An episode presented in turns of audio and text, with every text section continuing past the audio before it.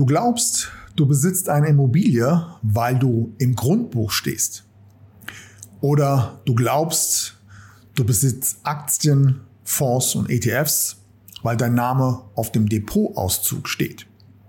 Oder letztes Beispiel, du glaubst, du besitzt ein Auto, weil dein Name im Kfz-Brief steht. Genau genommen besitzt du gar nichts, denn Eigentum ist eine Illusion. Glaubst du nicht? Ich beweise es dir jetzt heute in meiner aktuellen Show. 3, 2, 1, go! You're tuned in to Patrick Griner's podcast show, Your Best Investment. Get the most powerful advices for your personal success, your money, and your future investments. Follow Patrick on his Facebook fan page and ask him all your personal questions. He will give you valuable recommendations answered live right in the show from his networking partners, which are some of the most successful entrepreneurs, speakers, coaches, and business personalities in Europe. So get ready for your personal and financial financial breakthrough and enjoy this upcoming show. Liebe Podcast und YouTube-Community, herzlich willkommen hier zur neuen Ausgabe meiner Show Deine beste Investition. Let's talk about money and success. Mein Name ist Patrick Reiner. Schön, dass du heute wieder mit am Start bist. Good morning, this is your wake-up call. Und falls du dieses Video jetzt hier auf diesem Channel zum ersten Mal siehst, abonniere gerne meinen Kanal, damit du in Zukunft wichtigen Content zum Thema finanzieller Erfolg nicht mehr verpasst. An dieser Stelle direkt meine Frage an dich. Was besitzt du? Was gehört dir? Oder anders ausgedrückt, wie ist deine ganz eigene persönliche Definition von Besitz? Die meisten haben zum Thema Eigentum eine völlig falsche Vorstellung, was Besitz tatsächlich ist, beziehungsweise was Besitz nicht ist. Denn faktisch betrachtet, und kommen wir hier direkt mal zum Punkt, faktisch betrachtet ist Eigentum nichts anderes als eine Rechtsfrage. Was genau meine ich damit? Schau mal, alles, was du derzeit besitzt, sagen wir mal, eine Immobilie, Aktienfonds, ETFs, eine Uhr, ein Auto oder sonstiges, ist, je nachdem, wo du gerade wohnst, also wo dein Hauptwohnsitz ist, durch eine gewisse rechtliche, klare Regelung eindeutig geschützt. Das wiederum bedeutet im Umkehrschluss, dein Besitz ist nur so lange geschützt, wie das Rechtssystem, in dem du lebst, deinen Besitz tatsächlich auch als diesen anerkennt. Um das besser zu verstehen, lass uns mal in der Zeit etwas weiter zurückgehen. Und zwar zu dem Zeitpunkt, wo es noch keinen Rechtsstaat oder kein Rechtssystem gegeben hat. Damals in diesen Zeiten herrschte vom Prinzip her erst einmal das Recht des Stärkeren. Das bedeutet, wenn du einen gewissen Besitz hattest, musstest du immer darauf achten, dass kein anderer kommt, der stärker ist wie du, um dir deinen Besitz wegzunehmen. Manchmal gelang dies durch Selbstverteidigung, andere wiederum haben ihren Besitz versteckt, vergraben oder ähnliches.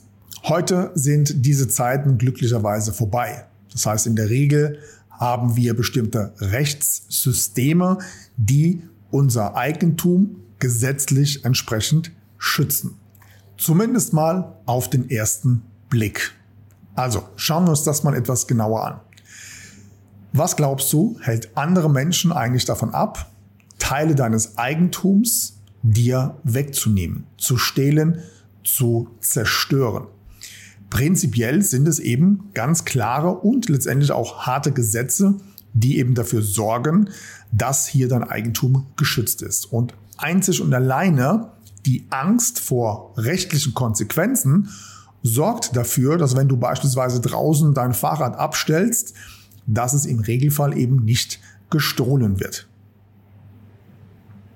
Oder anderes Beispiel, die Wahrscheinlichkeit, dass man bei dir zu Hause einbricht und den Schmuck zum Beispiel entwendet, auch das kommt natürlich vor, aber in der Regel passiert das nicht, denn ja, du bist eben gesetzlich hierzu geschützt und für den Fall, dass ein Einbruch stattfinden sollte und der Täter wird dabei erwischt, dann drohen ihm in der Regel harte Strafen.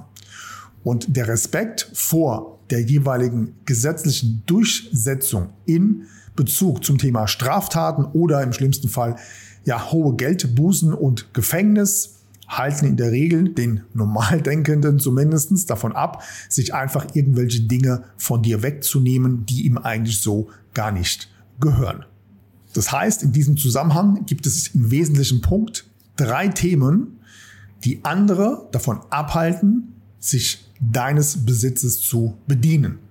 Das ist Punkt Nummer eins. Erstmal dein persönliches Wertesystem, dann sicherlich deine persönliche Einstellung zu diesem Thema und der dritte Punkt, schlussendlich glasklare Gesetze. Das heißt, im deutschsprachigen Raum, ja, sagen wir mal eben, das bedeutet in beispielsweise Deutschland, Österreich, der Schweiz, in der ganzen EU hilft dir der Rechtsstaat, ja, bei deinem Eigentum, dass du diesen ganz klar als Besitz deklarieren kannst. Und für alle die, die sich nicht daran halten, hat das harte Konsequenzen. Das Problem an dieser Stelle ist allerdings jetzt folgendes. Dein Eigentum ist nur so lange dein Eigentum, solange eben dieser Rechtsstaat die jeweiligen Eigentumsrechte, die er dir gesetzlich zusichert, nicht verändert oder dir willkürlich aus welchem Grund auch immer aberkennt. Im schlimmsten Fall kann es dazu führen, dass er deinen Besitz ganz einfach auch beschlagnahmen kann. Hierzu gerne einfach mal zwei Beispiele. Vor kurzem gab es eine Pressemeldung, bei dem der deutsche Zoll bei russischen Urlaubern, die mit ihrem Auto beispielsweise von Russland nach Deutschland gefahren sind, die Fahrzeuge dieser russischen Personen beschlagnahmt hat. Einfach mit der Begründung aufgrund von Sanktionen. Darüber hinaus wissen wir, dass der deutsche Staat auch verschiedenste Konten von russischen Bürgern in Deutschland auf Eis gelegt hat. Oder irgendwo irgendwelche Boote oder ja, Privatjets. Auch hier gab es einige Beschlagnahmungen. Alle mit der Begründung der aktuellen Sanktionen. Ob diese Personen, denen man ihr Eigentum weggenommen bzw. beschlagnahmt haben, diese Personen, ob die wirklich etwas mit, ja, nennen wir es mal, dem russischen Einmarsch in der Ukraine zu tun haben, bleibt erstmal dahingestellt. Hierzu gab es sogar eine entsprechende Pressemeldung vom deutschen Zoll, bei dem lediglich klargestellt wurde, dass man im Zuge von Sanktionen eben diese Schritte geht und wenn die geschädigte Person, also die Privatperson, dagegen Einspruch einlegen will, dann kann diese Person natürlich entsprechende rechtliche Mittel ja, umsetzen oder einreichen. Also das musst du dir einfach mal klar machen. Stell dir mal vor, aus welchem Grund auch immer gäbe es irgendwann Sanktionen gegen Deutschland. Und du fährst mit deinem Fahrzeug, sagen wir mal, nach Kroatien. Jetzt nur als Beispiel. Du kommst da an und ja, die kroatische Polizei beschlagnahmt einfach so dein Fahrzeug und sagt dir dann auch, naja, wenn du was dagegen hast, dann kannst du ja entsprechend gesetzlich klagen. Lassen wir das mal so stehen. Kommen wir zum zweiten Beispiel. Welche Möglichkeiten hat der Staat noch, dich deines Eigentums zu enteignen? Jetzt ganz aktuell, vor kurzem auch in einem meiner Videos hier oben haben wir dargestellt das Thema ja, Lastenausgleich. Das bedeutet, im Zuge von Überschuldung innerhalb der EU oder im Zuge von Pandemieschäden gibt es jetzt schon öffentliche Forderungen von der SPD unter anderem, dass man hier den Lastenausgleich wieder umsetzt. Und dann könnte es zum Beispiel passieren, dass man Immobilienbesitzer entsprechend des Lastenausgleichs ja, enteignet oder zumindest einen Teil davon, so wie das damals in der Nachkriegszeit auch war. Das heißt, man hat damals einfach gesagt, für alle Immobilienbesitzer, die beispielsweise auch die Immobilie bereits abbezahlt hatten und zu 100 Prozent in deren Besitz war von den jeweiligen Investoren oder Privatpersonen, hat man einfach gesagt, so pass mal auf, wir packen da jetzt einfach nur mal 20, 25, 30 Prozent oder mehr an Grundschuld obendrauf und die zahlst du halt einfach in den nächsten Jahren ab. Das bedeutet jetzt aufgrund dieser beiden Beispiele, dein Eigentum ist nur tatsächlich so lange dein gesichertes Eigentum, in dem der Rechtsstaat, in dem du lebst, beziehungsweise in dem dein Eigentum vorhanden ist, dir das Ganze auch tatsächlich gesetzlich zusicherst. Und man sollte das Glück haben, dass gegen ja, die eigene Staatsbürgerschaft, gegen das eigene Land eben keine Sanktionen verhängt werden und Deutschland auch zukünftig beispielsweise nicht in irgendwelche Konfliktsituationen hineinrutscht, bei dem das ganze Thema Eigentum vielleicht irgendwann mal auf eine gewisse Art und Weise auf der Kippe steht. Übrigens kann der Staat das ganze Thema Enteignung oder ja, Pfändung willkürlich nach oben schrauben.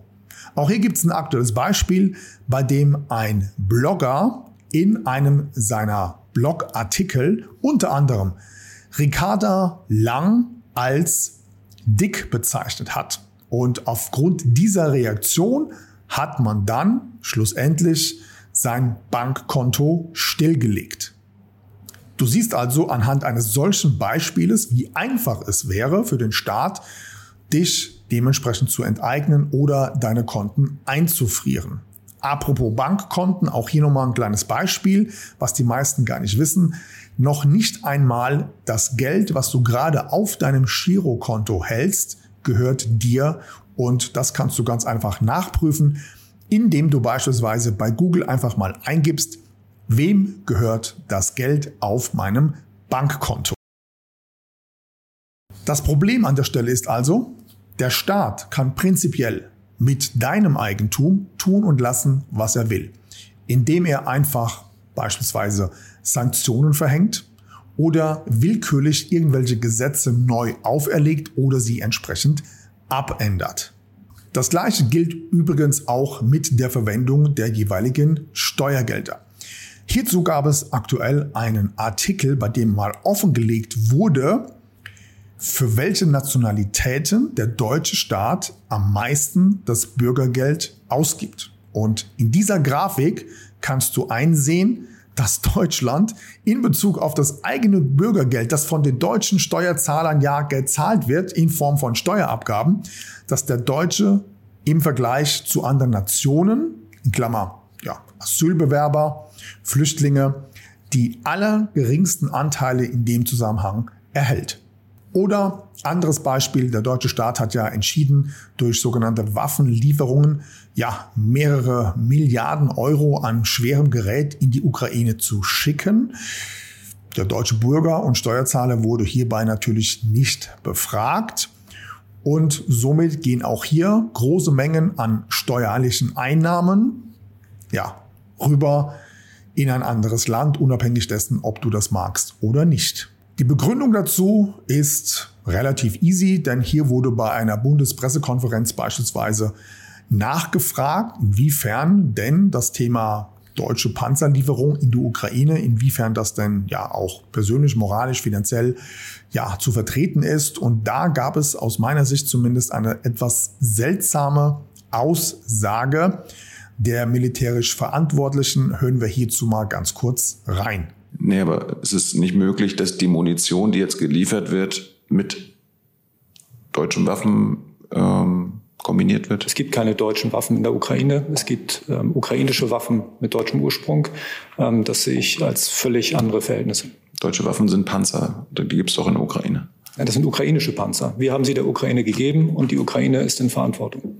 Zum Schluss möchte ich dir noch ein letztes Beispiel geben, inwiefern der Staat, der Rechtsstaat, in dem du lebst, ähm, bei der Gesetzesauslegung oder Neubestimmung ziemlich flexibel ist und jederzeit bestimmen kann, was du mit deinem Eigentum tun lassen darfst und was nicht.